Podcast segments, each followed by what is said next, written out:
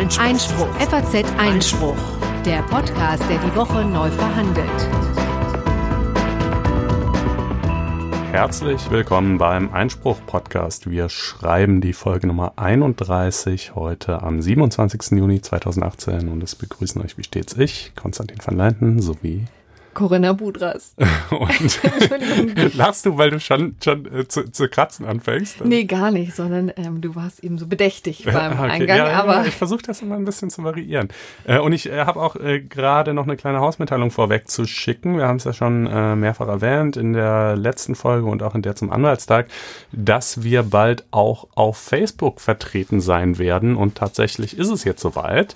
Ähm, das heißt, ihr könnt auf Facebook einfach mal nach FAZ Einspruch suchen, dann findet ihr unsere Seite. Also das ist die Seite, über die sowohl diese Podcast-Episoden hier verbreitet werden, als auch äh, verschiedene Beiträge von unserem Mutterprodukt, zu dem ihr übrigens Näheres erfahrt unter faz-einspruch.de.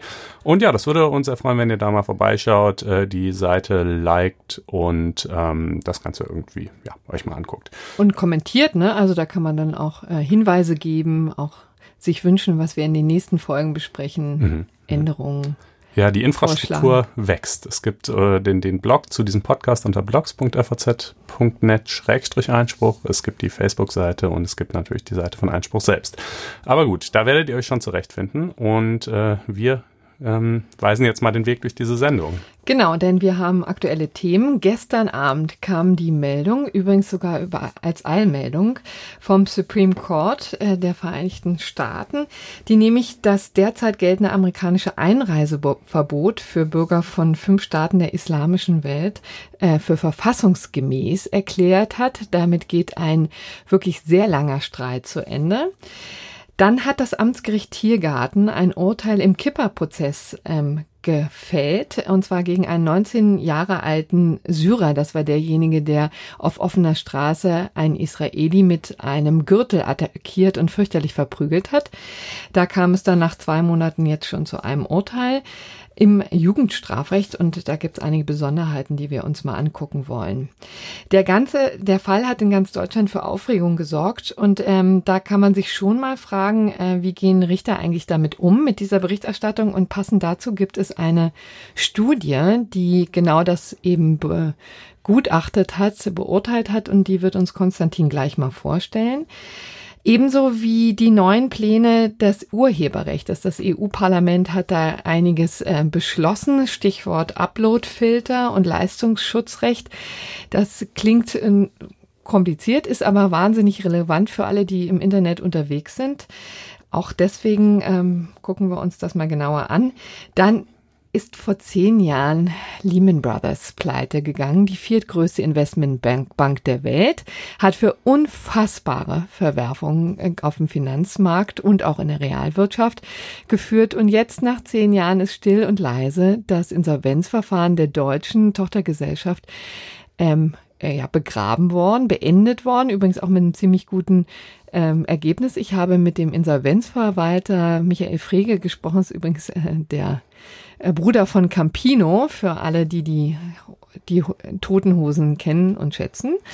Äh, vielleicht eine info interessante das Information. ist wirklich so die lustigste Berufskombination für ein Brüderpaar, die ich mir denken kann. Frontband von einer Rockband und Insolvenzverwalter. Genau, und eben einfach auch ein ganz, ganz äh, äh hochkarätiger Anwalt einer Großkanzlei. Ne? Ähm, dieser Michael Freger. Also ganz interessant, gucken wir uns ein bisschen näher an. Und dann haben wir sogar zwei gerechte Urteile, eins vom Bundesverfassungsgericht etwas ernsterer Natur. Und dann erwartet uns noch eine ähm, eine, ne, ich, ich wollte gerade sagen Pauschalreise. Nein, es nee, ist eine das Kreuzfahrt. ist alles andere als eine Pauschalreise in dem Fall. Die, die waren ein bisschen kostspieliger. Ist jetzt genau. nicht so das AIDA-Standardprogramm. Ähm, aber gut, äh, ihr seht also, es steht euch einiges bevor und deshalb fangen wir auch gleich an. Äh, mhm. wie gesagt, mit der Supreme Court-Entscheidung. Nee, darf ich ganz kurz? So, wir ja, haben noch zwei pardon. Nachträge. Nämlich. Genau. Eins kurz noch zum Thema ähm, Dieselskandal. Da hatten wir letzte Woche längere Ausführungen gemacht, weil der Audi-Chef Rupert Stahl Adler in Untersuchungshaft genommen wurde. Da ist er auch jetzt noch. Ähm, es werden Vernehmungen organisiert. All das ähm, wird die Staatsanwaltschaft noch länger beschäftigen. Aber es gab äh, insofern eine neue Nachricht, als dass ein anderer Manager, in, ähm, der bis jetzt in Untersuchungshaft war, nämlich ähm, Wolfgang Hatz, der ist ähm, jetzt äh, aus der Untersuchungshaft ähm, entlassen worden. Und da saß er tatsächlich neun Monate lang. Also da, so lange ist er eben schon in, äh, in Gewahrsam genommen worden von der Staatsanwaltschaft München.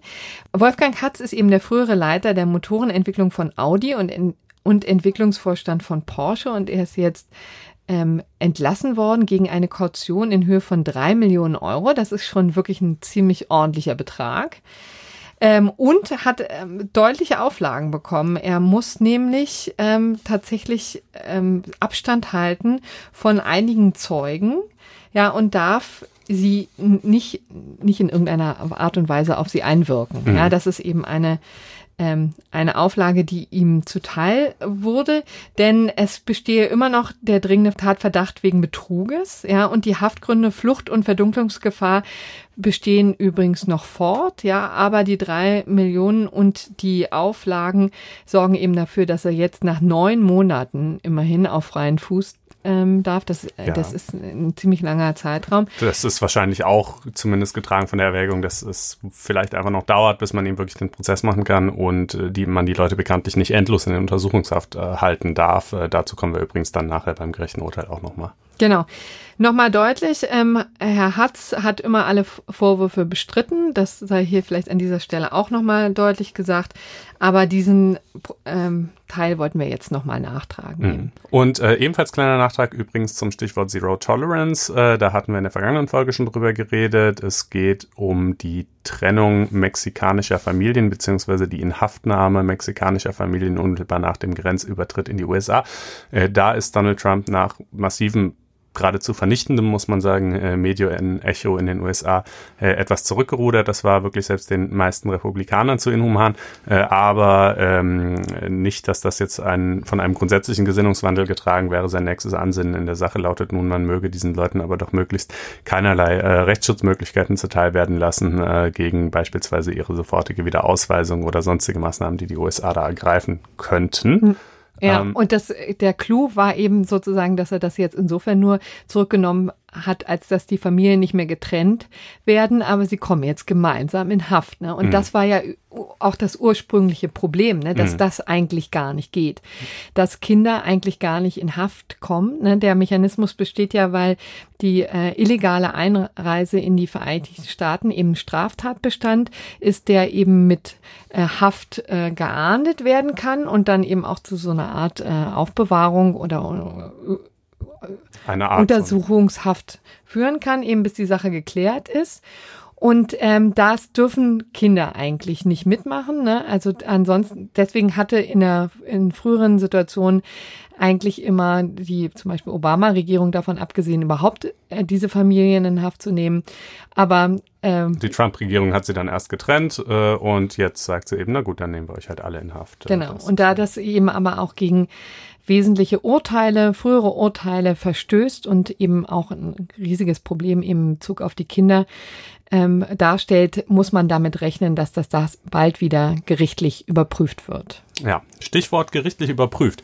Äh, das ist nun geschehen in Hinblick auf eine andere Maßnahme der Trump-Regierung, etwas, was er direkt, ähm, ich meine sogar wirklich äh, buchstäblich am ersten Tag äh, seiner Amtszeit dekretiert hat und was eines seiner ganz zentralen ähm, rechtspolitischen Ansinnen war, und eben auch eines seiner umstrittensten, nämlich der Travel Ban von Kritikern desselben als Muslim Ban bezeichnet. Ähm, was hat's damit auf sich? Also im Januar 2017 hat Donald Trump äh, zunächst mal auf 90 Tage befristet eine Einreisesperre für äh, Bürger aus dem Irak, Syrien, Iran, Libyen, Somalia, Sudan, Jemen äh, und Jemen, also das war das letzte in dieser Reihe, ähm, äh, erlassen. Äh, die durften also nicht mehr einreisen. Es gab aber eine Ausnahmebestimmung für Angehörige religiöser Minderheiten. Und äh, wie man weiß, ist die religiöse Mehrheit in diesen besagten Ländern äh, in allen Fällen muslimisch und die religiöse Minderheit dann eben äh, christlich oder gehört sonstigen Denominationen an. Ähm, das hat damals für tumultartige Szenen mhm. gesorgt, auch an den Flughäfen, weil es eben auch völlig ohne Vorwarnung eigentlich äh, so beschlossen wurde. Die Leute waren teilweise schon auf dem Weg in die USA, befanden sich in den Transitbereichen der Flughäfen, wussten nicht, ob sie rein dürfen oder nicht. Also äh, in, unabhängig davon, was man davon inhaltlich hält, die, die Durchführung war einfach mal eine Vollkatastrophe. Das muss man schon so sagen. Mhm. Und das gleich zu Amtsantritt, ne? Ja. Also das war relativ zügig. Eine seiner ersten großen Taten ist gleich fürchterlich daneben gegangen. Ja, er wollte halt ein Zeichen setzen, das ist ihm ja auch äh, gelungen, nur die Frage ist, wofür. Ähm, dann musste dieser, dieser Travel Ban, äh, nachdem also äh, verschiedene ähm, niedere Gerichte in den USA äh, den zunächst mal aufgehoben haben, beziehungsweise außer Kraft gesetzt haben, mehrfach erneuert werden. Es gab eine erste Neuerung im Februar 2017, da wurde der Irak von der Liste entfernt und es wurde ebenfalls die Ausnahmebestimmung für Angehörige religiöser Minderheiten entfernt. Denn ne, die Kritiker haben gesagt, was jedoch effektiv passiert, das ist eine Diskriminierung von Muslimen, äh, wenn es heißt, äh, Bürger aus diesen Ländern dürfen nicht, aber ähm, Angehörige religiöser Minderheiten, Klammer auf, die halt dann eben gerade nie Muslime sind, Klammer zu, äh, dürfen schon, beziehungsweise beziehungsweise können relativ einfach, auch nicht so ganz einfach eine Ausnahmebestimmung erlangen. Ja, dann geht es auch offensichtlich darum, hier einfach Muslime rauszuhalten. Das äh, war ja auch im Übrigen ein offenes Geheimnis, äh, denn das hat Trump hm. selber ja auch wirklich ganz äh, klar ausdrücklich ja, also kein äh, so Geheimnis gesagt. Mehr, ne? Äh, ähm, äh, also er selber hat diese Maßnahme ja wirklich verkauft als Total and Utter Shutdown on, on Muslim Immigration oder so ähnlich. Ähm, so, äh, dann äh, gab es äh, auch, auch diese zweite äh, Variante, wurde ebenfalls von den äh, niederen Gerichten aufgehoben und dann gab es im September 2017 eine dritte Variante. Äh, da wurde der Sudan dann von der Liste gestrichen, äh, umgekehrt wurden Venezuela und Nordkorea aufgenommen äh, und ähm, der Chart wurde ebenfalls aufgenommen und dann aber wieder entfernt. Äh, und das Ganze wurde auch ein bisschen besser begründet und es wurden ein bisschen mehr Ausnahmebestimmungen aufgenommen. Und äh, darüber hatte nun, über diese dritte Form des Travel Bans, hatte nun der Supreme Court zu entscheiden, in seiner, kann man wahrscheinlich sagen, gewichtigsten Entscheidung äh, seit äh, Amtsantritt von Donald Trump. Ähm, und ja, Trump hat gewonnen, ne, um mal das Ergebnis vorwegzunehmen. Mhm. Der Supreme Court hat es mit einem sehr knappen 5 zu 4 Ergebnis äh, aufrechterhalten. Diese knappen Ergebnisse in, in politisch hochkontroversen Fragen sind am Supreme Court überhaupt nicht untypisch, äh, denn er ist halt momentan mit vier klar konservativen, vier relativ klar liberalen und einem Swing Vote, der aber in der Tendenz auch konservativ ist, äh, äh Richtern äh, besetzt und ne, da kommt es dann halt eben immer dazu, dass irgendwie eine Stimme entscheidet. Ähm, und äh, ja, wie, wie war jetzt die Argumentation der Kritiker einerseits und äh, der befürwortenden Mehrheit andererseits? Äh, also die Kritiker haben gesagt, ähm, erstens, das ist im Kern immer noch eine Diskriminierung von Muslimen. Äh, die Tatsache, dass Venezuela und Nordkorea hier aufgenommen wurden, äh, was ja nun keine muslimischen Länder sind, äh, ist ein Feigenblatt. Einwanderung aus Nordkorea war auch ohne diesen Travel Ban sowieso völlig unmöglich. Aus Venezuela findet sie auch kaum statt. Das ist einfach so, äh, ihr könnt ja auch gerade noch den Polarkreis aufnehmen, um, um darzulegen, dass, dass es nicht um Muslime geht, ja. Immerhin ähm, hat es Deutschland nicht getroffen, ne? ja, nee, wir kriegen nur, äh, wir kriegen nur Strafzölle ab ja. ähm, in der großen Geschenkekiste von Donald Trump ist für jeden was dabei. ähm, äh, genau, also das, ne, äh, das sei halt quasi Window Dressing, sagt man in den USA, ja. ja. Ähm, und ähm, äh, und äh, sozusagen hier sei es doch äh, offenkundig, dass letztlich eine Minderheit diskriminiert würde und das sei gerade die Aufgabe des Supreme Court, sowas zu unterbinden. Die Mehrheit hat gesagt, na ja, erstmal ist es halt so im amerikanischen Recht, dass der Präsident sehr weitreichende Befugnisse zur Bestimmung über das Recht zur Einreise in die USA hat und er kann diese Einreise untersagen, äh, wenn er der Meinung ist, dass sie detrimental to the interest of the United States, also nachteilhaft für die Interessen der USA ist. Es ist natürlich eine, eine extrem vage Formulierung, aber die soll halt auch so vage sein, um ihm ein weites Ermessen zuteil werden zu lassen. Das macht er übrigens mit einem Executive Order, ne? Genau, genau. Und ähm, äh, das kann sich in der Tat auch äh, gegen die gesamten äh, Angehörigen einzelner einzelner Staaten richten. Äh, das hat es auch in der Vergangenheit schon gegeben. Reagan hat zum Beispiel mal eine, die äh, Immigration von Kubanern äh, untersagt. Äh, Carter hat äh, äh, die Einreise von Iranern untersagt. Das galt damals auch als unproblematisch. Ähm, das ist also mal sozusagen der erste Punkt. Und ähm, dass es sich jetzt, die, die Mehrheit räumt natürlich schon ein, dass es hier in erster Linie Muslime trifft. Aber sie sagt eben umgekehrt auch, naja, aber jetzt einfach nur die Tatsache, dass eben diese Länder, die ja schon auch in einer Beurteilung der Sicherheitsbehörden als besonders problematisch eingestuft wurden, nun mal mehrheitlich muslimisch sind, kann aber im Umkehrschluss auch nicht dazu führen, dass allein deshalb eine Einreisesperre rechtswidrig wäre. Ja, also irgendeine religiöse Mehrheit gibt es sowieso in jedem Land äh, und äh, und hier ist sie nun mal muslimisch, ja, nicht ganz von ungefähr, weil ja, natürlich sozusagen äh, terroristische Gefahr, also sozusagen einerseits nicht ganz von ungefähr, weil Trump natürlich sozusagen ja. muslimische Einwanderung verhindern will, aber aus Sicht der nationalen Sicherheit auch nicht ganz von ungefähr, weil natürlich sozusagen eben mit Terrorismus tatsächlich in erster Linie ähm, bei bei ähm, Leuten, die aus diesen Ländern einreisen, vielleicht zu rechnen ist. Ja. Aber ähm, das ist ja sozusagen auch die, das Problem der mittelbaren Diskriminierung. Ne? Mhm. Die ist eben, findet nicht offen statt und nicht mit offenem Visier, sondern ganz versteckt eben indirekt. Ja. ja. Und das macht sie eben nicht weniger schwierig. Ja, das sagt halt auch die Minderheit, äh, ne, die sagt, wenn man hier so argumentiert wie die Mehrheit, dann kann man im Grunde genommen jede äh, diskriminierende äh, äh Maßnahme durchwinken, einfach nur, wenn sich irgendein noch so fadenscheiniger, vordergründiger Grund dafür findet, der nicht direkt an die, an die Religion äh, anknüpft. Ähm, das könne es ja wohl nicht sein. Ähm, aber äh, ja, die Mehrheit äh, weist dann allerdings auch noch darauf hin, äh, dass äh, der Ban in der jetzigen Form nur acht Prozent der muslimischen Weltbevölkerung erfasst, denn nur so viele leben eben in den besagten Ländern. Also von einem von einer pauschalen Einreisesperre für Muslime in die USA könne nun wirklich keine Rede sein. Ähm, und äh, das fand ich auch noch äh, einen sehr interessanten Punkt. Äh, es ging eben letztlich wirklich um, um die Auslegung dieses Gesetzes. Und in dem Gesetz selber steht äh, nicht mehr also ist, ist kein Verweis auf Religion mehr enthalten. Es ist, wie gesagt, auch diese Ausnahmebestimmung für Angehörige religiöser Minderheiten weggefallen. Ähm, aber äh, die Frage war, muss man bei der Auslegung nur auf den Gesetzestext abstellen oder auch auf den äh, den gesetzgeberischen Willen, genau, den, den Trump Geist, ja, den dieses Gesetz atmet. Ja, äh, den, den Trump ja eben wirklich in, in denkbar klarer Weise bekundet hat äh, und sich damit sozusagen auch selber in eine schlechtere Position gebracht hat, als bei ähm, behutsamerem Vorgehen nötig gewesen wäre ähm, äh, ne, wenn er das, äh, wenn er das einfach nur so verabschiedet hätte, wenn er auch nicht diese ersten beiden stümperhaft ausgearbeiteten Varianten des Travel Bans äh, vorangeschickt hätte, die relativ offenkundig verfassungswidrig waren, sondern direkt diese dritte, die halt so ein bisschen eingehegter ist, wie gesagt, auch ein paar Ausnahmestimmungen vorsieht, äh, dann hätte es wahrscheinlich gar keinen so großen Aufschrei gegeben. Und wenn er halt natürlich nicht ausdrücklich erklärt ja, hätte. Hätte, es, hätte. Ja, Aber ja, dann wäre er auch nicht Trump. Dann wäre er Dann hätten wir die ganzen Probleme nicht. Ähm, und äh, noch als letzter Punkt, äh, warum sie es aufrechterhalten haben, sie sagen halt auch, ähm, es gibt einen Prozess, für diese vom Travel Ban erfassten Länder von dieser Liste runterzukommen. Äh, es geht den amerikanischen Einreisebehörden, äh, so jetzt jedenfalls die offiziell angegebene Begründung darum, dass die nicht genug Informationen über ihre Bürger mitteilen würden beim Versuch der Einreise in die USA. Deshalb könne man die nicht äh, hinreichend gründlich prüfen, ob die halt irgendwie ein Sicherheitsrisiko darstellen oder nicht. Und äh, wenn da nachgebessert werde, dann könnten diese Länder auch wieder entfernt werden. Ja, das ist jetzt Dreh- und Angelpunkt. Ne? Ja. Also wenn die sich jetzt kooperativ verhalten und da mitwirken, dann zumindest das Versprechen, ob es dann eingehalten wird, ist nochmal eine andere Sache, dass sie von dieser Liste kommen. Naja. Ja. So ist das. Gut, also das jedenfalls eine wirklich wichtige Entscheidung in dieser ganzen Saga. Ähm, kommen wir jetzt äh, zum Kipper-Prozess, so wurde er immer genannt. Ich weiß nicht, ob das die glücklichste Formulierung ist.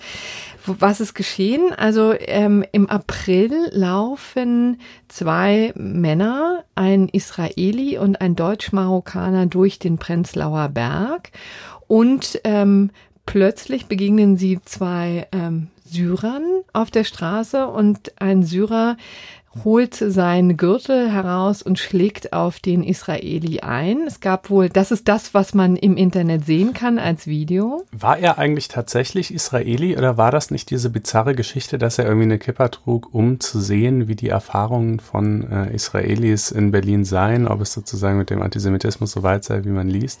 Genau, das war im Vorfeld immer ein bisschen kolportiert worden. Das, was ich jetzt dazu gefunden habe, was auch immer wieder in der Berichterstattung erwähnt wird, ist, dass er tatsächlich Israeli war und dass die Kippa trug, also beide trugen wohl eine Kippa, weil sie auf dem Weg ähm, zu einem Freund waren, ähm, der eben religiös ist und äh, dem sie da den Tribut zollen wollten. Es ist wohl nicht aus ähm, Experimentierfreude gewesen. Das mhm. wurde ziemlich deutlich im Verfahren dementiert. Also so war eben die Konstellation. Ähm, dieser Syrer holt eben einfach seinen Gürtel raus und schlägt wie wild auf den Israeli ein. Das wird gefilmt, das äh, filmt der Israeli und diese, ähm, dieses Bild, dieses wirklich auch hasserfüllte ähm, Schlagen gerät eben ins Internet. Er schreit irgendwie Jude, Jude. Jude genau. Ne? Auf Arabisch. Das ehrlich gesagt war, konnte ich jetzt irgendwie nicht ähm, natürlich erkennen, aber so war es dann. Und das Ganze sorgt natürlich für einen unglaublichen Aufschrei in ganz Deutschland, weil es eben so deutlich macht, wie ähm, weit der Antisemitismus tatsächlich in Deutschland noch verbreitet wird, ne? wie, wie auch ungeniert er offensichtlich gelebt wird, denn es war auf offener Straße am helllichten Tag. Ja. Knüppelt dieser Typ, also knüppelt nicht, aber er schlägt mit seinem Gürtel auf ihn ein in ziemlich rabiater Art und Weise und konnte dann nur von seinem Freund weggedrängt werden. Und das Ganze hätte auch noch eskalieren können, wenn nicht andere Passanten eingeschritten wären. Also der, der junge Mann hat äh, wohl offensichtlich äh, Verletzungen davongetragen, Prellungen und Schürfwunden und äh, es hätte aber noch mehr natürlich passieren können, wenn die beiden nicht getrennt worden wären. Ja, ich glaube, da kamen halt mehrere Faktoren zusammen, die dafür geführt, dazu geführt haben, dass das zu so einem Riesenthema wurde. Denn normalerweise ne, eine jetzt nicht übermäßig schwere Körperverletzung ereignet sich ja täglich tausendfach. Das würde ja normalerweise keine Schlagzeilen machen. Aber hier erstens, es wurde gefilmt. Zweitens, ähm, es besteht äh, zu Recht übrigens eine gesteigerte Sensibilität ähm, äh, bei antisemitischen Straftaten.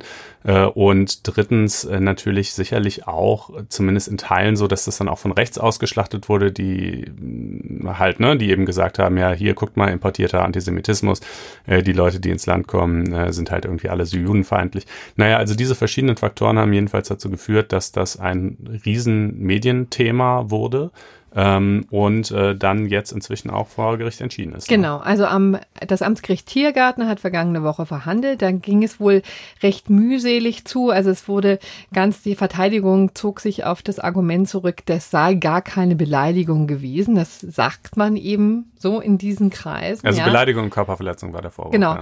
Beleidigung und gefährliche Körperverletzung war der Vorwurf und immerhin so krass, dass der junge Mann, der, der 19-jährige Syrer, in Untersuchungshaft kam, ja, mhm. was vielleicht auch eine ungewöhnliche Konstellation ist in so einer, ähm, in so einer, bei ja. solchen Vorwürfen. Aber das ist eben hier passiert und ähm, offensichtlich bestand Flucht oder Fluchtgefahr. Das kann ich jetzt allerdings auch nur vermuten, das weiß ich nicht. Also jedenfalls ähm, hat sich da aber das Gericht nicht von dieser Argumentation der Verteidigung leiten lassen, hat ziemlich deutlich gesagt, also das war Antisemitismus, was wir hier gesehen haben, das war hasserfüllt und ähm, es war keineswegs so, dass ähm, wiederum der Syrer beleidigt wurde und sich deswegen genötigt sah, dagegen vorzugehen. Ja, das hätte, könnte man ja vielleicht unter den Begriff Notwehr fassen, obwohl das natürlich dann auch äh, nicht funktioniert, weil einfach die Mittel zu unterschiedlich sind. Ne? Gegen eine Beleidigung darf man sich natürlich nicht wehren, indem man wie blöd äh, mit seinem Gürtel auf jemanden einschlägt. Aber das scheint bei der mündlichen Verhandlung äh, ein großes Thema gewesen zu sein. Gab es übrigens auch einen sehr schönen Artikel, wie ich finde, in der Sonntagszeitung von Julia Scharf und äh, der ist auch bei uns äh, bei FAZ Einspruch ähm, zu finden in unserem Online-Magazin. Und der Link wird in den Shownotes zu dieser Sendung stehen. Genau. Also und jetzt äh, ist eben das Urteil gefallen am Montag und das ist insofern bemerkenswert, als dass es natürlich nach dem Jugendstrafrecht ähm, gefallen ist und deswegen Besonderheiten aufzeigt. Also natürlich ist übrigens, äh, stimmt gar nicht, wenn ich das so sagen darf, denn Jugendstrafrecht ist nur ähm, wird nur dann vor allen Dingen angewendet, wenn äh, die Täter zwischen 14 und 17 Jahren alt sind, dann muss es auf jeden Fall unter das Jugendstrafrecht fallen. Zwischen äh, 18 und 21 Jahren gibt es da eine, ähm, ein Einschätzungsspielraum, den das Gericht wahrnehmen kann. Dann fallen eben die, Täter unter junge Heranwachsende und dann kann sich das Gericht eben die sittliche Reife und die ähm, die generelle Verständigkeit desjenigen angucken und sagen, ob derjenige nach Jugendstrafrecht und oder nach Erwachsenenstrafrecht zu beurteilen ist. Das hat hier natürlich stattgefunden und offensichtlich kam der Richter zum Ergebnis, das muss Jugendstrafrecht sein. Und äh, damit äh, kommen eben, sagt es gerade schon, etwas andere Maßstäbe äh, zur Anwendung. Denn im Jugendstrafrecht, mehr noch als im Erwachsenenstrafrecht, äh, geht es halt wirklich so um diesen Erziehungsgedanken. Ne? Genau. Also dann gibt es verschiedene Besonderheiten.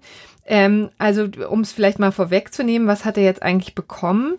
Ähm, das ist eine gute Frage. Also er hätte einen Arrest bekommen, vier Wochen lang. Der wurde aber aufgehoben, weil ähm, der eben schon in Untersuchungshaft saß und deswegen das ähm, Ganze eben dadurch vergolten ist. Ne? Arrest ist auch in der Tat etwas anderes als tatsächlich die Jugendstrafe. Die gibt's natürlich auch. Zwischen sechs Monaten und zehn Jahren können verhängt werden, aber das ist sozusagen nur dann, ähm, wird dann genutzt vom Gericht, wenn die Erziehungsmaßnahmen vorher gar nicht mehr greifen. Ja, also hier dieser Arrest fällt unter das schöne Wort Zuchtmittel, ja, und soll eben keine Strafe als solche sein, sondern das tatsächlich atmet aber auch den Geist des letzten Jahrhunderts. Ja, absolut. Zuchtmittel. Genau, es gibt da unterschiedliche Abstufungen, ne, Verhängung von Erziehungsmaßregeln und eben Zuchtmitteln. Und der Arrest ist da ein einer von. Gibt es übrigens auch in unterschiedlichen Abstufungen. Es gibt den Freizeitarrest, den Kurzarrest und den Dauerarrest. Ah, okay. ja?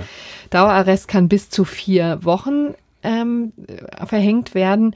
Freizeitarrest ähm, ist natürlich sozusagen nur das, was, was man dann irgendwie für ein paar Stunden am Nachmittag mal abdrücken muss. Und ähm, auch das, der Kurzarrest ist relativ glimpflich, weil man im Grunde genommen nur in eine Arrestanstalt muss und ansonsten aber zum Beispiel zur Schule gehen kann, ja, ja. oder ich weiß nicht, ob dann der Sportverein dazu zählt, aber jedenfalls die Schule kann man besuchen und muss sich dann am Nachmittag in dem äh, in der Arrestanstalt wieder einfinden. Und da geht, steht eben tatsächlich äh, die erzieherischen Maßnahmen im Vordergrund. Das Ganze wird dann sozialpädagogisch begleitet zum hm. Beispiel. Ja. Also man ist zwar eingesperrt, aber nicht zusammen mit den üblichen Haftgefangenen und eben unter anderen Rahmenbedingungen und äh, für sehr viel kürzere Zeiträume. Äh, das ist halt so ein Mittel im Jugendstrafrecht. Ne? Du sagtest gerade schon, es kann auch eine richtige Haft verhängt werden, das schon. Ja, wenn jetzt ein, jemand einen Mord begeht oder so, dann, dann kommt er sicherlich nicht mit einem Freizeitarrest davon. Ähm, aber hier hat das Gericht halt gesagt, na ja, gut, alles nicht so schön Beleidigung, Körperverletzung, aber äh, es ist jetzt halt auch kein Kapitaldelikt. Ähm, und ich, ich weiß es nicht genau, aber ich könnte mir vorstellen, es wäre jedenfalls eigentlich ein typischer Gedanke des Strafrechts, äh, dass hier auch die Belastung des Täters durch die Berichterstattung ähm, ein bisschen eingepreist wurde. Ich meine, die hat ja. er sich zwar einerseits selbst zuzuschreiben, aber andererseits kann man natürlich halt schon auch sagen, jeden Tag begehen zig Leute Körperverletzungen und Beleidigungen, oft leider auch antisemitische. Äh, und die aller, allermeisten davon äh, sind halt nicht monatelang Dauerthema in allen deutschen Zeitungen und eher jetzt schon, das ist ja auch eine Form von, ja, nicht Strafe, aber, aber Belastung jedenfalls irgendwie für ihn, die man halt auch einstellen kann in, in die Strafzumessung. Ja. Also vier Wochen Arrest, den er eben nicht antreten muss, weil er schon die Untersuchungshaft hatte. Ähm, es ist so, dass er ihm außerdem noch aufgedrückt wurde, ein Besuch in der Gedenkstätte Haus der Wannsee-Konferenz. Ja, mhm. das ist eben auch, finde ich, ganz interessant und eigentlich auch ein spannender Ansatz von einem Jugend. Ähm, Strafrecht, finde ich, hier hätte man auch sich noch, noch mehr ausdenken können, weil hier ist ja ganz ähm, offen darum gehen soll, diesem syrischen ähm, Mitbürger mal deutlich zu machen, was Juden in der Vergangenheit in Deutschland erleben mussten, wie sie äh, unterjocht wurden und dass sozusagen eine ganz besondere Beziehung hier in Deutschland gibt, die wir gegenüber ähm, jüdischen Mitbürgern haben und einen ganz besonderen Respekt und ich, äh, und das sozusagen der Ostkonflikt, der da zwischen diesen Parteien immer so ähm, äh, schwelt, natürlich bei weitem nicht das Einzige ist, was man äh, da in Betracht ziehen sollte. Also das ist eben eine ähm, eine Maßnahme, die ihm auferlegt wurde und ansonsten wurde er ein Jahr unter Erziehungsaufsicht gestellt. Ne? Das ist so eine Art von Bewährung. Da muss er sich wahrscheinlich, hat auch regelmäßigen Kontakt. Und das scheint doch jedenfalls eine ganz ähm, sinnvolle Lösung zu sein. Ähm, es gab natürlich auch Stimmen, die gesagt haben, es ist ein Witz, ja, ein, ich glaube, aus der jüdischen Gemeinde Berlin kamen jetzt die Reaktionen, die äh, eine große Enttäuschung natürlich signalisieren, kann man natürlich auch verstehen ähm, weil man natürlich nicht das Signal schicken möchte mit diesem Urteil, man könne hier leicht davonkommen. Ne? Mhm. Aber man muss ehrlicherweise sagen, zwei äh, Monate Untersuchungshaft und dann dieses ein Jahr Erziehungs Aufsicht ist jetzt auch nicht nichts. Ja, also vor allem bei der Untersuchungshaft, wie gesagt, die Haftgründe kenne ich jetzt auch nicht genau. Ich weiß auch nicht, in welchem Detailgrad die überhaupt kommuniziert wurden. Aber man wundert sich schon ein bisschen, weil normalerweise bei einem nicht so schweren Tatvorwurf ähm, ich weiß jetzt halt nicht, welche Anhaltspunkte für die Möglichkeit äh, der Flucht irgendwie vorgelegen haben.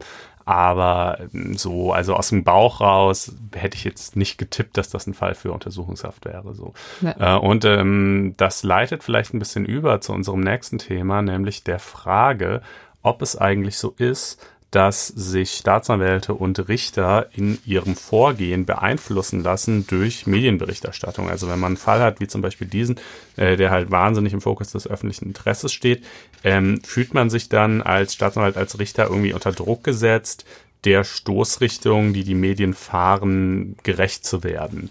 Ähm, und äh, zu dieser Frage äh, gibt es äh, eine neue Studie. Es gab 2008 schon mal eine interessante Untersuchung ähm, von Matthias Keplinger von der Universität Mainz. Äh, der hat jetzt auch diese neue Untersuchung durchgeführt, äh, in Auftrag gegeben von der Concilium Kommunikationsberatung. Da muss man ehrlicherweise sagen, das ist ein Unternehmen, welches äh, Dienstleistungen unter anderem im Bereich der Litigation PR anbietet, also sprich die ähm, äh, beraten Unternehmen oder auch sonstige Leute eben, um möglichst gut dazustehen in einem Prozess oder in einem drohenden Prozess. Äh, und deshalb ist das für die natürlich ein, ein interessantes Thema. Ja, ähm, die haben die Studie in Auftrag gegeben. Und äh, was ist dabei, also oder vielleicht erstmal, wie sah das eigentlich aus? Die haben Richter und Staatsanwälte aus zehn Bundesländern befragt, also denen so einen Fragebogen zugeschickt und es haben insgesamt 580 Personen diesen Fragebogen vollständig ausgefüllt. Ähm, da ging es um alle möglichen Dinge, zum Beispiel um die Frage, ob äh, die Richter und Staatsanwälte eigentlich Verfahren, ihre eigenen, also die Berichterstattung zu ihren eigenen Verfahren äh, gezielt verfolgen. Ähm, da sagt äh, ungefähr die Hälfte, ja, tun wir. Äh, und ungefähr die andere Hälfte sagt, ja, nicht gezielt, aber ich gehe ihm auch nicht aus dem Weg. Und ein oder zwei Prozent sagen auch lustigerweise, ich gehe diesen Berichten gezielt aus dem Weg. Ich will gerade nicht irgendwie beeinflusst werden äh, in, in, meiner Arbeit. Ähm, und äh, ja, wie tun sie das? Naja, überwiegend äh, tatsächlich über Lokalzeitungsberichte, was aber wahrscheinlich darin die begründet liegen dürfte, dass die meisten Fälle die meiste Zeit halt nicht so eine Fallhöhe haben, dass bundesweit überhaupt darüber hm. berichtet wird. Ja, es gibt ja nicht, es kommt ja nicht so oft vor. Ne? Man, man hat hier vielleicht äh, so ein bisschen den Eindruck, weil wir uns halt immer gerade mit den Verfahren befassen, die bundesweites Interesse irgendwie hervorrufen, aber im, im Großteil der Fälle ist das natürlich nicht so. Äh, so, und was haben die jetzt nun gesagt? Ich würde ja tatsächlich vermuten, wenn die gefragt werden, ähm, sind sie vielleicht nicht so wahnsinnig reflektiert äh, und behaupten, sie seien beeinflusst, denn das ist ja immerhin ist ja ein ziemlich starker Vorwurf, ne? Letztendlich richterliche Unabhängigkeit, die Neutralität des Richters ist ja wirklich ein unfassbar hohes Gut. Ich glaube, wenn man mich als Journalisten fragen würde, ob ich immer neutral und objektiv berichte, würde ich vielleicht doch darauf bestehen, dass ich das natürlich tue. Ja, was ist schon neutral und objektiv und was ist beeinflusst und was nicht beeinflusst? Ähm, man könnte ja zum Beispiel auch sagen, wenn ich als Richter einen Zeitungsartikel lese und finde, der hat gute und stichhaltige Argumente, die ich vorher nicht so gesehen habe und mir die dann zu eigen mache, dann bin ich zwar auch beeinflusst, aber das ist ja nicht unbedingt was Schlechtes. Ja. Ähm, aber haben die denn nun eingeräumt, dass sie beeinflusst werden? Also sie, sie sollten halt eine, eine Einschätzung abgeben. Also die Frage war nicht, sind sie persönlich beeinflusst, sondern äh, wie sehen sie das Risiko, dass folgende Berufsgruppen ähm, so. beeinflusst werden. Und da okay. haben 18 Prozent der Staatsanwälte gesagt, äh, wir sehen ein hohes oder mittleres Risiko, dass Staatsanwälte beeinflusst werden und 10 Prozent der Richter gesagt, äh, hohes oder mittleres Risiko, dass Richter beeinflusst werden.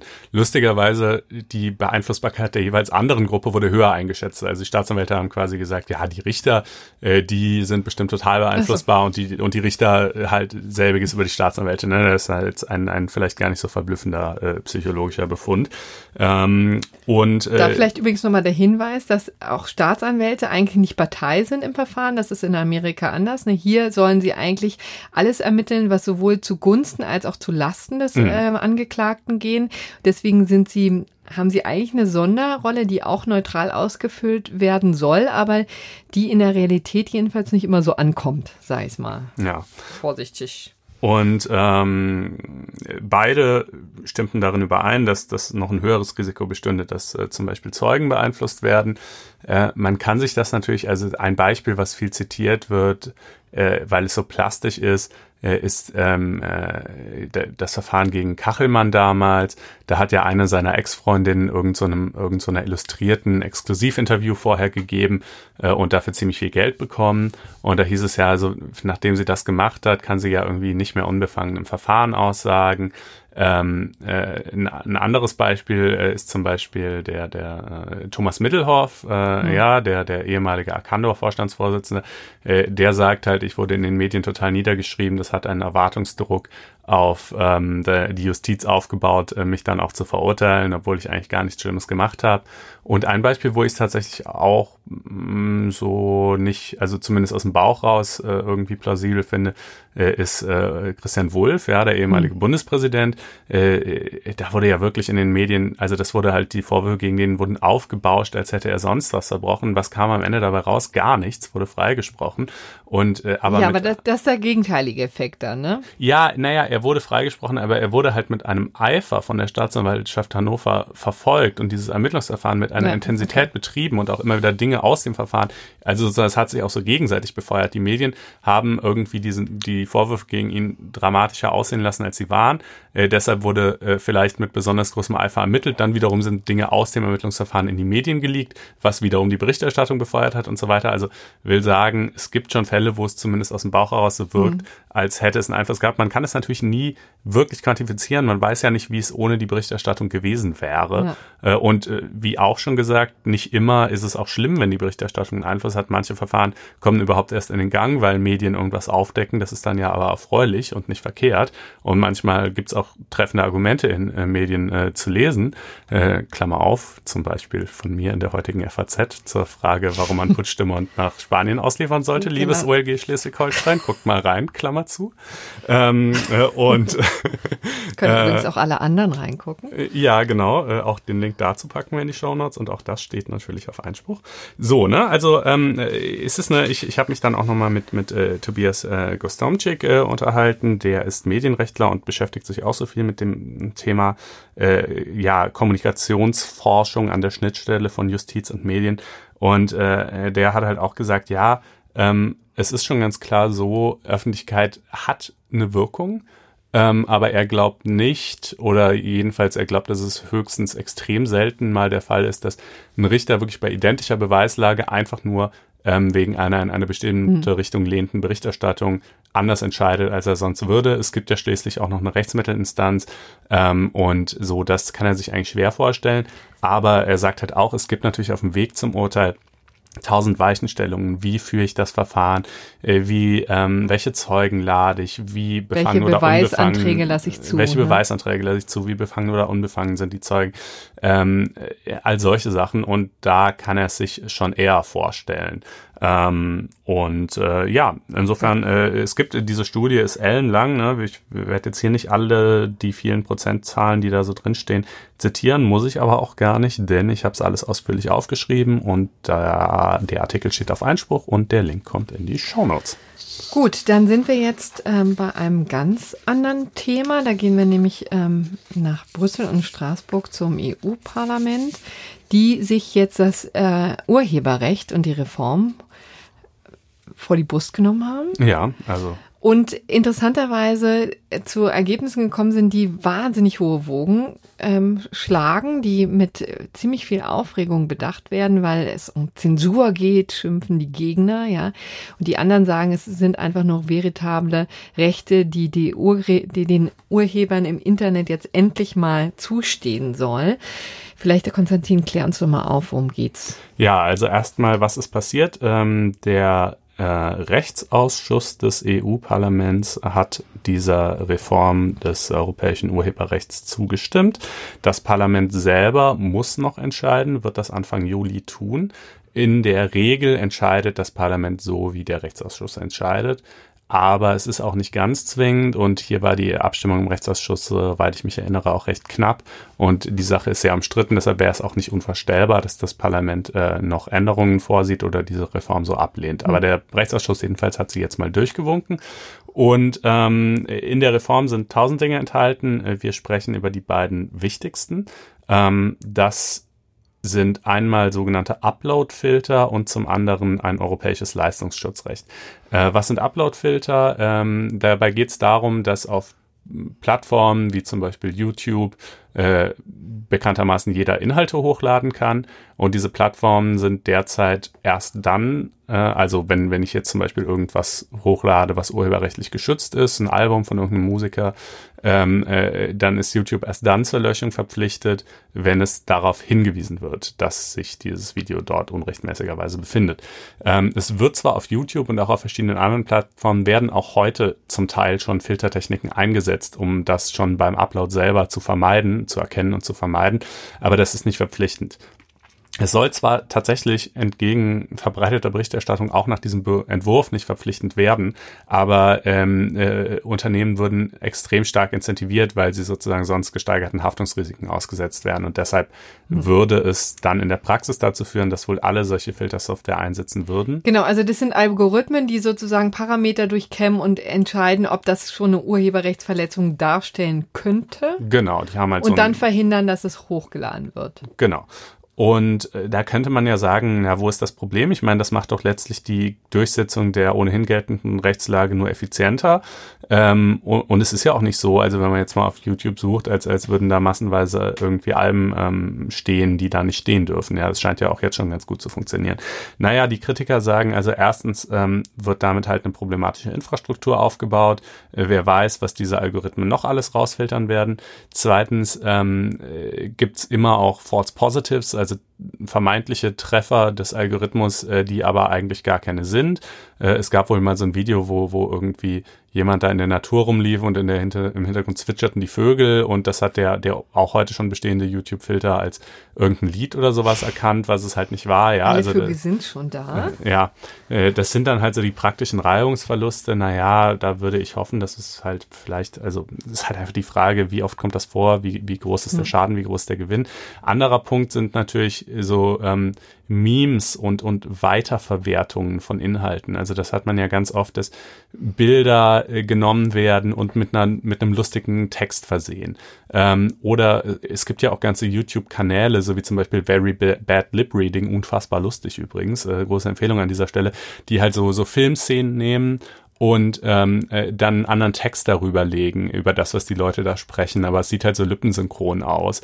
Und, ähm, äh, und das ist dann schon urheberrechtlich problematisch? Ja, das ist halt immer die Frage, ne, ob's, äh, ob das äh, zulässig ist oder nicht, ob das halt irgendwie ähm, vom Zitatrecht gedeckt ist, ob man äh, diese, diesen, diesen Inhalt, der ja erstmal, also sozusagen die Filmszene selber, äh, daran hältst du ja nicht das Urheberrecht, äh, ob du das jetzt sozusagen so weit zu einem eigenen Werk weiterentwickelt und verfremdet hast, dass es, dass es geht oder nicht. Mhm. Ähm, äh, solche Abwägungen kann ein Algorithmus halt natürlich nicht besonders gut treffen. Ne? Der kann halt irgendwie bestenfalls erkennen, ah, das ist die Szene aus dem Film X, ähm, der Film X, äh, an, den, an dem hält das Studio Y das Urheberrecht. Äh, Very Bad Lip Reading ist nicht das Studio Y, also dürfen sie nicht so ungefähr, ja. Hm. Ähm, also so, so jedenfalls die Befürchtung. Ne? Wie, wie gut und schlecht das alles in der Praxis funktionieren würde, müsste man dann sehen. Ähm, aber das ist so, ja, der eine der beiden großen Punkte in dieser genau. Reform. Also da geht es eben im Wesentlichen darum, dass Zensur überall gewittert wird und das Ende des freien Internets befürchtet wird. Siehst du das eigentlich auch so? Äh, nein, also in der Formulierung so sehe ich es bestimmt nicht. Äh, da gibt's, da gibt's glaube ich auch größere Bedrohungen. Äh, da, da finde ich eher das Stichwort Netzneutralität problematisch. Ähm, ich, ich kann schon die Kritik an diesem Entwurf verstehen. Äh, ich weiß nicht, ob ich sie wirklich teile, aber mich nervt diese Tendenz, äh, immer gleich das Ende des Abendlandes darauf zu beschwören. Nein, diese Uploadfilter werden schon im allgemeinen und wohlverstandenen Interesse so ausgestaltet sein, dass sie irgendwie so halbwegs funktionieren. Ja, vielleicht fallen ein paar Inhalte irgendwie hinten über die Kante, die, äh, die man lieber behalten hätte. Vielleicht auch nicht. Vielleicht ist das gut, vielleicht ist das schlecht, aber, ähm, aber so diesen Eindruck zu erwecken, dass jetzt eine Zensurinfrastruktur sondergleichen errichtet würde, das ist halt einfach interessengetriebene hm. Lobbyarbeit letztlich und dafür habe ich nicht so viel über. Äh, Sag mal, und der zweite Punkt ist Leistungsschutzrecht. Das ist natürlich etwas, was die Verlage und damit uns auch immer wahnsinnig interessiert. Da geht es sozusagen um, ähm, um Inhalte, auch durchaus äh, ja, Artikel, aber auch Bilder, äh, Fotos, eben äh, Videos, die ins Internet gestellt werden und dann einfach weiter verbreitet werden, ohne dass der Urheber etwas davon hat. Mhm. Ja, ähm, da äh, bin ich nun allerdings, äh, da habe ich eine sehr viel entschiedenere Meinung zu als äh, zu diesen Upload-Filtern. Sag mal ganz kurz erst, was, äh, was uns da erwartet. Äh, ja, also es geht darum, dass die Verlage sagen, äh, oder ich, um es noch ein bisschen größer aufzumachen, die Verlage haben natürlich ein Problem, einfach dadurch, dass sie ähm, nicht mehr so dominant sind, wie sie mal waren, dass ihnen viele Gewinne flöten gehen, äh, weil sie nicht mehr die alleinige Verbreitungshoheit über ihre Inhalte haben, weil ihre Inhalte durchsuchbar werden, weil sie aufbereitet werden von, von anderen Diensten wie Facebook, wie Twitter, wie Google News etc.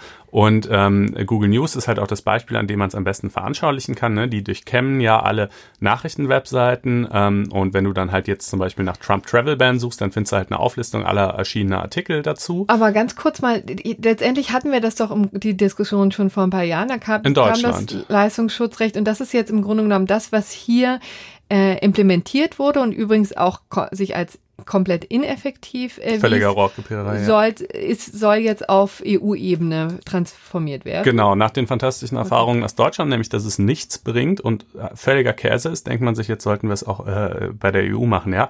Also ich sozusagen, ich meine, mein, mein, mein Arbeitsplatz hängt zwar auch irgendwie von einem Verlag ab, äh, aber ja, ich kann hier leider wirklich die Haltung der Verlage nicht teilen. Äh, denn die Ver äh, Verlage sagen halt, naja, also äh, Google News bereitet das ja alles auf, die haben dann ja jeweils so einen kleinen Text Schnipsel ähm, aus unseren Inhalten, an denen wir ja eigentlich die Rechte haben. Ähm, und, äh, und das ist ja ein Vorteil für Google. Und deshalb sollen die uns einen Teil ihrer Gewinne abdrücken.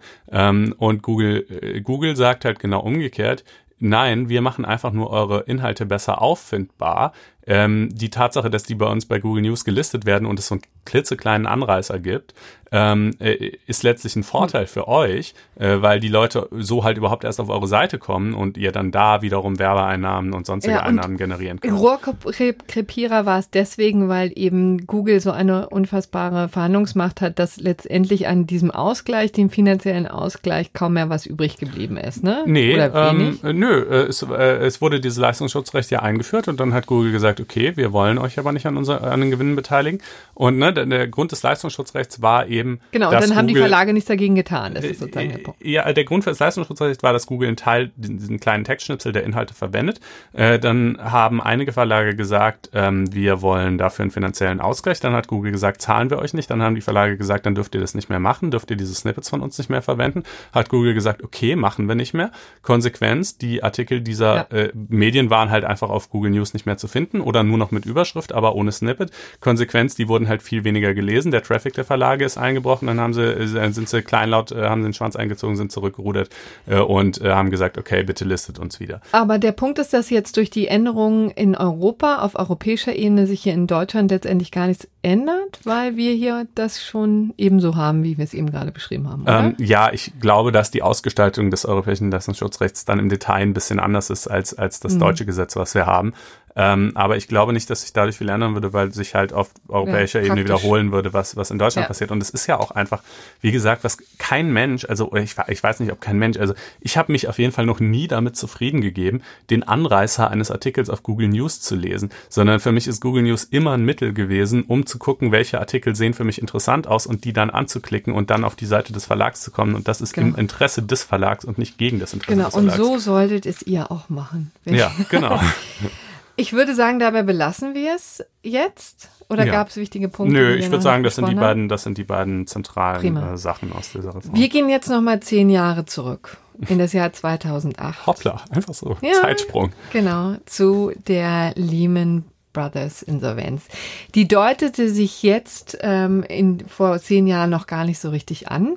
Denn das Interessante an Lehman Brothers war, dass es relativ lange, die sich lange äh, oben halten konnten und relativ lange vorgaukeln konnten, dass mit ihrem Geschäft eigentlich alles in Ordnung ist. Die hatten auch noch kurz vorher wirklich grandiose Bewertungen bekommen von den Ratingagenturen. Aber dann am 15. September war der Ofen aus. Das Wochenende vorher muss fürchterlich ausgesehen haben. Da gab es Krisensitzungen aller Orten bis hin zum damaligen Präsidenten. Es wurde wie verrückt versucht, eine äh, Lösung für die strauchelnde Lehman Brothers Bank zu suchen. Es war tatsächlich die viertgrößte Investmentbank der Welt und ähm, wahnsinnig verzweigt in alle Jurisdiktionen mit äh, vielen, vielen unterschiedlichen Produkten waren die im Finanzmarkt verwoben. Und äh, da, das hat man sich schon wirklich ähm, sehr zu Herzen genommen und hat lange überlegt, also oder intensiv überlegt, lange ja nicht, und sich dann aber entschieden, diese Bank pleite gehen zu lassen. Das wurde eben öffentlich am 15. September ähm, 2008 und dann damit setzte ein Erdrutsch sondersgleichen äh, in Gang. Ne? Also letztendlich Lehman Brothers war bei weitem nicht das einzige Institut, was mitgerissen wurde. Ähm, die, der Aktienkurs weltweit stürzte ab und über Monate, sogar ähm, ja, Jahre ähm, hatte die ganze Welt ähm, darunter zu kämpfen. Das Interessante ist, dass das Insolvenzverfahren ein sehr, sehr umfangreiches war, das übrigens eben natürlich gestartet ist, sofort eben in den Vereinigten Staaten, in Deutschland hier übrigens erst zwei Monate später. Denn hier hatte die Bundesanstalt für Finanzdienstleistungsaufsicht, die BaFin, hat ein Moratorium verhängt und erstmal versucht, andere Lösungen zu finden und dann sich erst im November entschieden, ähm, die Sache an einen Insolvenzverwalter zu geben und hatte dann wurde das, ähm, hat das Gericht entschieden und äh, die Wahl ist auf äh, Michael Frege gefallen. Michael Frege ist eben nicht nur Bruder von Campino, dem Sänger der Toten Hose, sondern eben auch ein ganz erfahrener und langjähriger Insolvenzverwalter und Partner der Kanzlei CMS Hasche Siegler, die hier auch in äh, Frankfurt eine sehr große Dependance hat, in ganz Deutschland über 600 Anwälte da arbeiten. Und ähm, ich fand das wirklich ganz spannend, weil der äh, berichtet hat, wie er eigentlich die letzten zehn Jahre verlebt hat. Und das war, glaube ich, wirklich nicht lustig. Also das hat er natürlich nicht alleine gemacht. Er hatte ein sehr, sehr großes Team von Anwälten. Also er hat das mit zwei Partnern, äh, eine Partnerin, Charlotte Schild und äh, Joachim Kühne, hatte, ähm, haben die das gemeinsam sozusagen durchgeboxt. Ähm, aber standen wirklich, ähm, und übrigens mit in der Spitzenzeit bis zu 150 weitere Anwälte aus der Kanzlei. Ne? Und die haben tatsächlich die ersten Jahre damit verbracht, äh, die Daten zusammenzusuchen. Denn das muss man sich auch mal vorstellen. Man denkt, man kommt in so ein Unternehmen und hat alle Datenbeständen vor sich. Aber so war es bei Lehman Brothers keineswegs. Ja, es wurden ganz viele Daten in den Vereinigten Staaten und in England. Ähm, gesammelt und die waren zu diesem Zeitpunkt schon gar nicht mehr vorhanden, ne? weil sie entweder verkauft wurden, Teile von Lehman Brothers wurden ja auch verkauft ähm, an die Nomura Bank und an Barclays. Da waren Datenbestände weg, dann waren die teilweise gar nicht mehr zu lesen, weil es die äh, Software gar nicht mehr gab und die Techniker übrigens alle abhandengekommen sind. Allein 2000 Techniker in, äh, arbeiteten ja in den Vereinigten Staaten an den Datenbeständen, die waren alle weg, als Michael Frege und sein Team da aufschlugen im November. Und der hat tatsächlich ziemlich kriminologisch ist die Sache angegangen, ne? Hatte sich tatsächlich IT-Sicherheitsleute und ähm, äh, Kriminalisten zusammengesucht und die haben dann mal gezimmert. Übrigens ein Jahr später taucht dann noch ewige Lights, also eine ganze Reihe von Leitsordnern in der Niederlassung in äh, in Italien auf. Die, das waren immer neue Bestände, die ähm, die Milliarden sozusagen dokumentierten, die dadurch Lehman Brothers geflossen waren. Und das Interessante ist übrigens, dass Michael Frege sagte, er ist ziemlich sicher, dass ähm, Amerika diese ähm, Lehman Brothers pleite hat gehen lassen, weil die gedacht haben, der ganze Schaden materialisiert sich im Ausland. Ah. Und die dachten, es war übrigens dann tatsächlich nicht so. Das war als eine der großen Fehleinschätzungen dieses äh, dieser Insolvenz gewesen, von denen es ja ganz viele gab. Denn äh, Frege, um das vielleicht mal deutlich zu sagen, das Insolvenzverfahren in Deutschland ist jetzt abgeschlossen und tatsächlich äh, konnte er 100 Prozent an die Gläubiger ausschütten, also 17 Milliarden. Das ist ja höchst ungewöhnlich in einem Insolvenzverfahren. Sehr, sehr. Normalerweise werden können die froh sein, wenn die im niedrigen äh, zweistelligen Bereich sind, diese Quoten. Aber tatsächlich konnte er alles ähm, zurückgeben und davon profitieren übrigens institutionelle ähm, Investoren hier in Deutschland, Städte, Gemeinden, Pensionskassen, Versorgungswerke, ja, die hingen alle ähm, mit drin. Hm. Da ist übrigens der Einlagensicherungsfonds mit reingegangen und hat denen ausgeholfen. Aber und die, deswegen fliegen diese, fließen diese 17 Milliarden, die er zusammengesammelt hat, ähm, jetzt in diesen Einlagensicherungsfonds. Und die Kasse ist also für die nächste Insolvenz wieder gut gefüllt. Das ist beruhigend. Aber es zeigt eben auch nochmal, wie unfassbar so eine ähm, so eine Bewältigung der ähm, einer Insolvenz ist. Also tatsächlich haben 500 Anwälte auf der ganzen Welt allein für die deutsche Niederlassung von Lehman Brothers gearbeitet. Das, äh, ja, also ich meine, es ist natürlich schon nachvollziehbar, dass sozusagen, wenn so ein riesiger Kraken irgendwie äh, untergeht, äh, das viel Arbeit macht, äh, zu gucken, wo der überall seine Tentakel und Saug Saugnäpfe hatte und äh, das alles zu entheddern. Aber ich finde es schon verblüffend, dass, äh, was du eingangs äh, erzählt hast, dass es so schwierig war, überhaupt erstmal einen Überblick äh, also darüber zu kriegen, weil man sollte ja schon meinen, dass ein Unternehmen auch ein so großes äh, irgendwie eine Buchhaltung hat, in der seine Aktiva und Passiva äh, aufgelistet sind. Also vielleicht spricht das ja auch Bände über ähm, äh, die Art und Weise, wie dort gearbeitet wurde, dass, dass es erstmal so schwierig war, überhaupt nachzuhalten, äh, welche, welche Schulden und Ansprüche die jetzt eigentlich noch hatten. Ne? Ja. Und was ich übrigens bemerkenswert fand, ne, das zum Thema Digitalisierung äh, der Welt.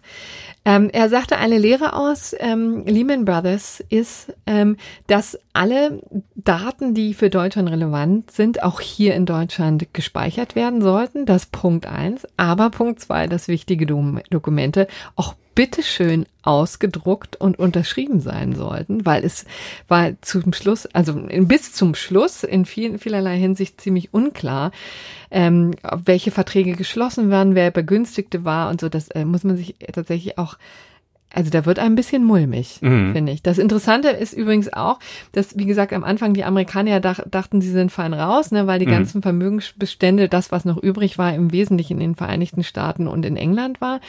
Ähm, aber dann hat sich ähm, Herr Frege das mal angeguckt und das Interessante an der deutschen ähm, Niederlassung war, dass sie eine sehr zentrale Funktion hatte. Der, durch die wurden fast alle Produkte geschleust. Also sie war immer zu einem, äh, wenigstens für eine juristische Sekunde Eigentümer geworden und hatte deswegen auch ähm, ganz erhebliche Pfandrechte gegenüber der amerikanischen ähm, Bank. Und deswegen musste er sich äh, tatsächlich hinsetzen mit den Amerikanern und in unendlichen Vergleichsverhandlungen eben äh, die ähm, Rückzahlungen herausverhandeln. Und das hat er übrigens auch, das fand ich ganz bemerkenswert, übrigens auch einen guten Tipp für also fürs Leben, ist ein sogenannter Lifehack. Haben wirklich also erzählt, wie sie ähm, sich von äh, Polizeipsychologen haben ähm, schulen lassen in Verhandlungskunst, ja. Und jede jede ähm, Verhandlung mit den Amerikanern detailliert vorbereitet haben, bis ins Kleinste, wer sagt was wann, wann wird das Thema angesprochen und von wem, ganz detailliert. Und das Ganze nach der Harvard Business Methode. Übrigens, ich habe jetzt demnächst Urlaub. Ich glaube, die gucke ich mir mal genauer an, weil er sagte, das sei ein ganz wesentliches Vehikel und ähm, gewesen zum Erfolg. Ja, Lifehack, wenn ihr auch mal über die Insolvenz einer deutschen Großbank oder ihrer deutschen Niederlassung mit den Amerikanern verhandeln müsst, dann seid ihr jetzt gewappnet. Dieser Podcast hilft weiter. Ja. Äh, nee, also ist ja, aber ist wirklich eine spannende Geschichte. Du hast das alles ausführlich, ausführlich aufgeschrieben. Auch dazu kommt der Link natürlich in die Show Notes.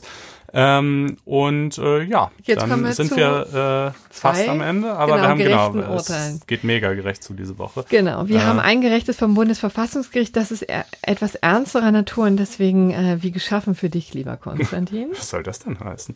Ähm, äh, na, also ich, ich mache es jedenfalls mal. Ähm, äh, es ging auch wieder um das in dieser Sendung schon verschiedentlich besprochene Thema Untersuchungshaft. In diesem Fall um einen Mann, der wegen des Vorwurfs der schweren räuberischen Erpressung und der Bildung einer kriminellen Vereinigung ähm, eben zunächst mal in Untersuchungshaft genommen wurde, nämlich im November 2016. Äh, dann hat es erst mal ein halbes Jahr gedauert, bis überhaupt Anklage erhoben wurde. Ähm, und äh, das dürfte dann also eben so schätzungsweise April oder Mai 2017 gewesen sein. Äh, und äh, erst Anfang Dezember 2017 äh, begann dann tatsächlich die Hauptverhandlung vor dem Landgericht Dresden und dann auch mit einer wirklich eher spärlichen äh, Terminsansetzung von irgendwie ein bis zwei Terminen pro äh, Monat, so dass man sich also auch ausrechnen kann bei einem Verfahren, das dann eben, ich weiß nicht, wie viele Termine angesetzt waren, aber schon etliche, äh, dass sich diese Hauptverhandlung also auch nochmal ziemlich lange hinziehen würde und bis dann das Urteil kommt und so weiter. Da gehen also wirklich Jahre ins Land letztlich. Ähm, während derer der Mann im Gefängnis sitzt, ohne verurteilt zu sein. Und äh, das ist ein Unding.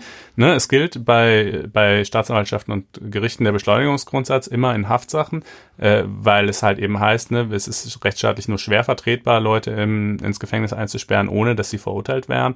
Äh, man kann es machen, aber eben nur in, in bestimmten Grenzen. Äh, und äh, das Bundesverfassungsgericht äh, hat entschieden, dass diese Grenzen hier überschritten worden sind. Ne? Denn das Gericht äh, selber hat ähm, also dieses, dieses äh, sehr gemächliche Vorgehen äh, einfach mit Überlastung begründet. Die haben halt gesagt, diese Kammer hier, diese Strafkammer, die da zuständig ist, die geht total unter. Die haben tausend Sachen auf dem Tisch, die kriegen es einfach nicht schneller hin. Äh, und da sagt das Bundesverfassungsgericht, ja, das mag sein, das ist, äh, die haben jetzt, ob das jetzt irgendwie deren Fehler war oder nicht, da, darum geht's auch gar nicht, aber es ist, liegt auf jeden Fall in der Verantwortungssphäre des Staates. Äh, ja, entweder Ja. Äh, arbeiten die Richter dazu lahm oder sie, sie, es, sie sind einfach, äh, haben einfach zu viel und Genau, zu wenige braucht, Stellen. Genau, es braucht mehr Richter. Mhm. Also das als ein Signal an die Politik vielleicht. Auch. Genau, also ne, jedenfalls kann das nicht auf, auf Rücken des, äh, des ähm, Beschuldigten ausgetragen werden. Ähm, äh, die Hauptverhandlung muss äh, spätestens nach drei Monate nach Anklageerhebung äh, beginnen und äh, nicht wie in diesem Fall dann eben ähm, äh, ungefähr sechs oder sieben. Ähm, und äh, ja, genau, ne, Stichwort mehr Richterstellen, das ist ja auch im Koalitionsvertrag festgehalten unter der Überschrift Pakt für den Rechtsstaat, dass 2000 neue Richterstellen in Bund und Ländern äh, geschaffen werden sollen, aber das alte Lied, ne, der Bund hätte vielleicht die Mittel, äh, jedenfalls hat er nicht unbeträchtliche Mittel, ähm, aber äh, die, die äh, Finanzierung der Richter ist ganz überwiegend Ländersache, außer eben an den Bundesgerichten, also BGH etc. Aber die, der absolute Großteil arbeitet ja an, an Amts- und Land- und Oberlandesgerichten, also eben Gerichten der Länder. Äh, dementsprechend müssen auch die Mittel von den Ländern kommen.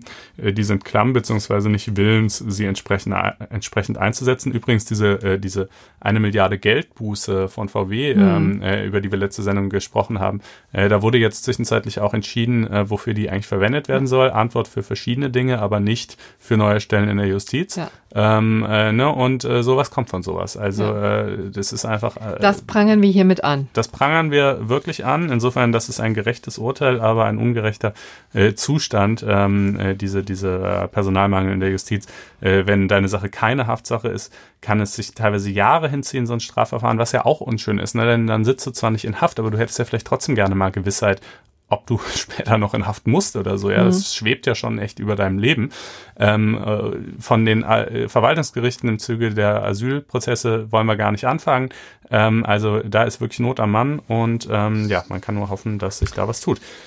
Jetzt aber zu einem nicht ganz so ernsten Thema. Nee, das wird jetzt hier ein finde. launiger A- Abschluss, denn äh, was ich vorhin so fahrlässig als äh, Pauschalreise klassifiziert habe, war natürlich ähm, die Einladung zu einer Luxuskreuzfahrt. Ja, da hatte ein Mann seine Lebensgefährtin zu einer fünfmonatigen Weltreise in einer Penthouse Grand Suite Das mit Butler Service eingeladen. das klingt gut.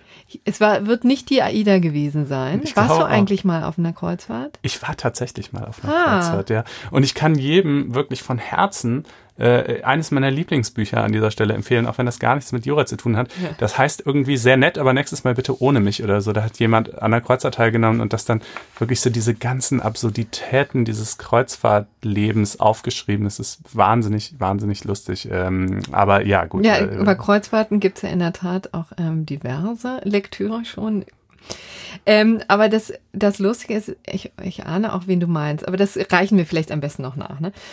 Ähm, jedenfalls, ähm, also bei den beiden scheint das äh, gut gelaufen zu sein. Darum ging es gar nicht, sondern ähm, das äh, war wohl ein ganz ähm, vermögender älterer Herr, so stelle ich mir jedenfalls vor, der mal ähm, im Zuge dessen seine Finanzbehörde gefragt hat, ob er eigentlich ganz netter Gedanke, Schenkungssteuer dafür zahlen muss. Ne? Ja.